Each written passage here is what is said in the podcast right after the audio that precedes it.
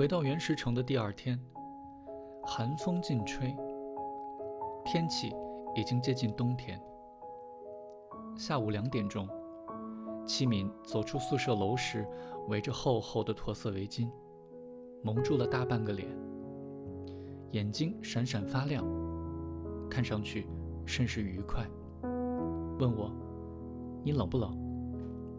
我说：“不冷。”那好，他说。敢不敢陪我去吃冷饮？就是那家很好的冷饮店。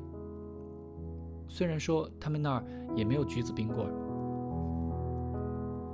我怀疑这是这家冷饮店在这一年里营业的最后一天。明天就该改卖糖炒栗子了吧？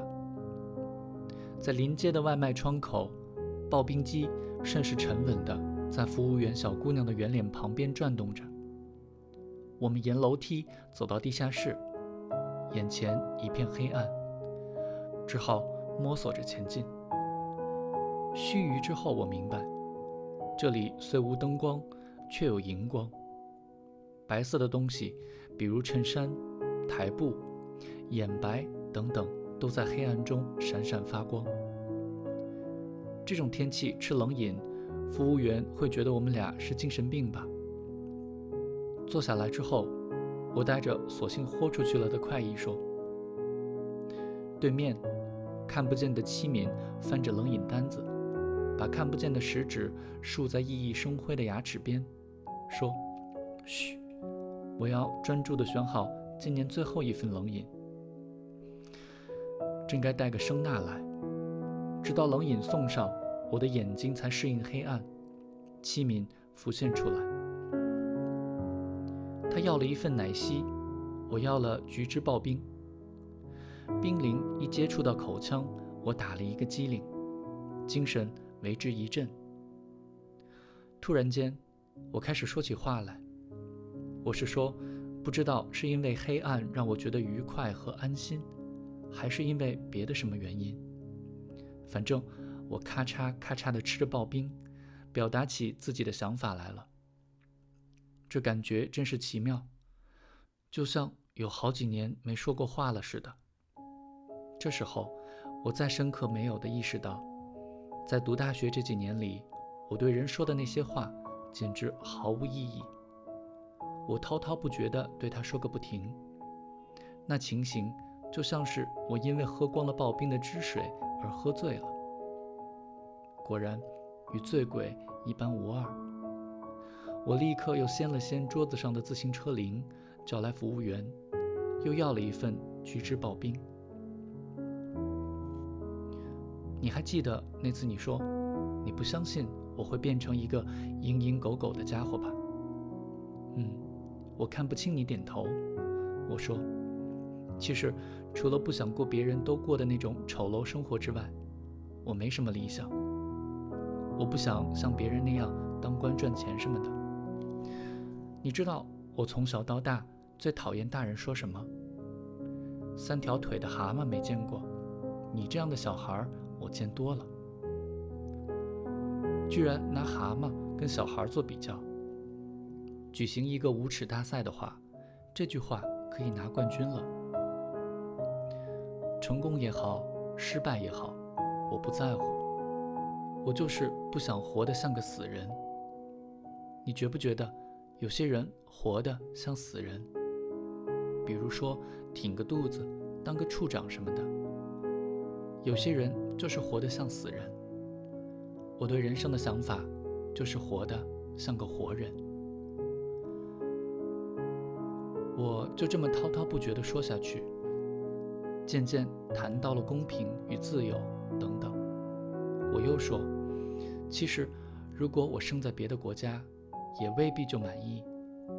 你说，自从印象派画家那个时代以来，整个世界变得越来越监视了。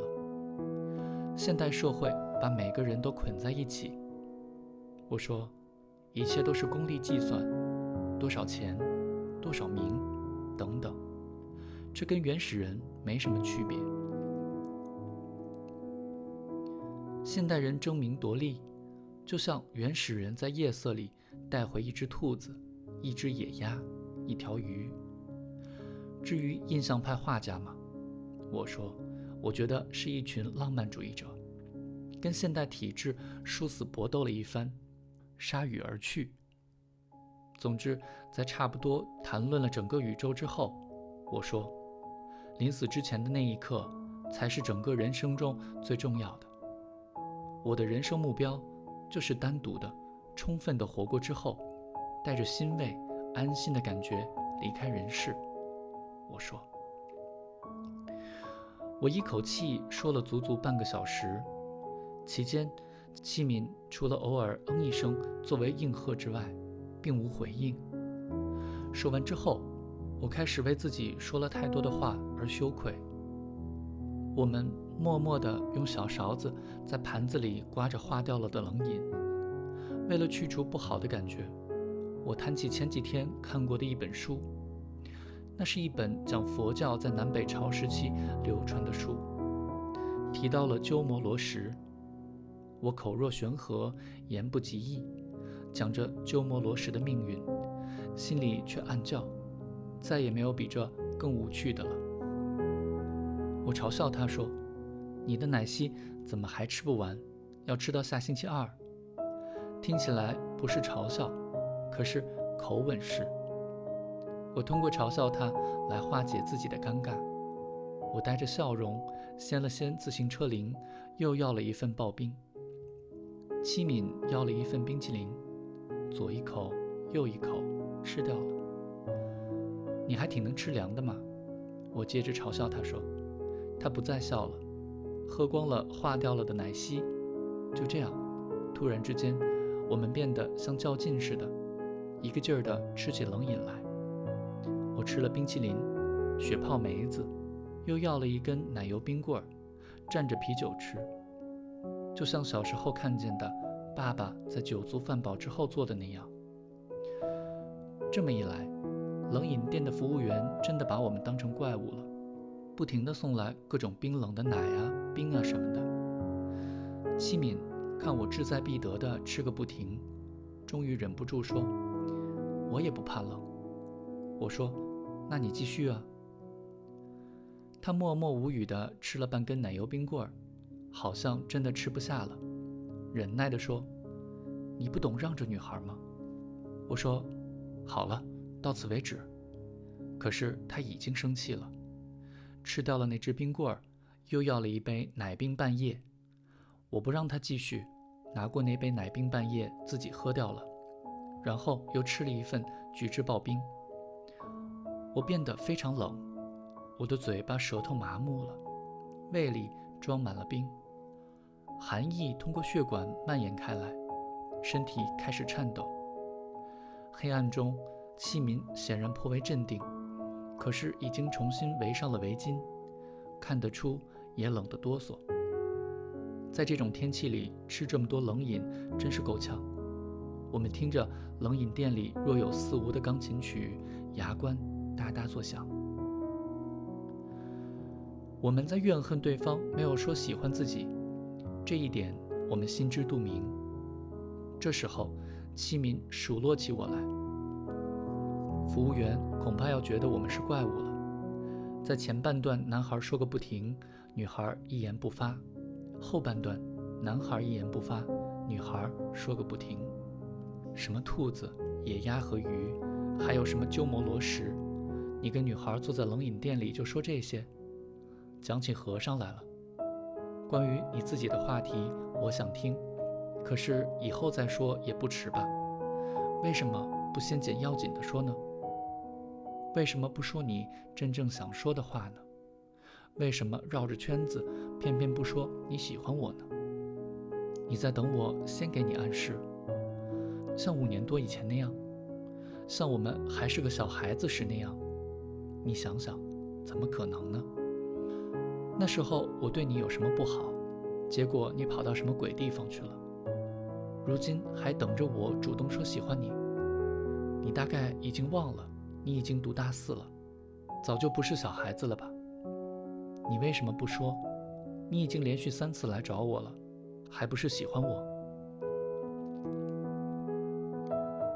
你说啊，好让我拒绝你。我不会直接拒绝你，那多伤人啊！我会说：“咦，你不是有女朋友吗？那天从瓦文和日瓦他们那儿出来，在环路车站，你是这么说的吧？你有女朋友，还说喜欢我，不大合适呀。可是我听说你根本就没有什么女朋友，这是怎么回事？我告诉你，不要一旦非常偶然的、非常有幸的被人喜欢那么一点点，就感到自己要被捆绑起来了。”人家捆绑住你干嘛呢？为了你的自己都不够用的爱，还是你手里的小兔子、小野鸭和小鱼呢？你能给别人什么呢？你简直是猫一天，狗一天。想想你刚才跟我比吃冷饮的那股劲头吧，夏冲，你追女孩的方法就是压倒女孩，让女孩抱着胳膊，冷得浑身发抖。还有比你更蠢的吗？我无言以对，听着对面的黑暗里愤怒的呼吸声。给你一分钟，季敏说，要么说喜欢我，要么走。我知道这就是说出心里藏着许久的话的时候了。可是我刚刚开口，我一直便被打断了。还有一句对不起，齐敏吼道，不是为了当初你跑掉，是为了我现在很冷。我坐过去，给他披上外衣，抱住他，揉搓着他的肩膀和胳膊，想让他暖和起来。可是我们颤抖得太厉害了，与其说是在拥抱取暖，乌宁说是像酒杯里的两只冰块那么磕碰的哒哒作响。我想吻他，气敏恼火地说：“你干什么？”最初他确定无疑的是在挣扎，用指甲抓着我。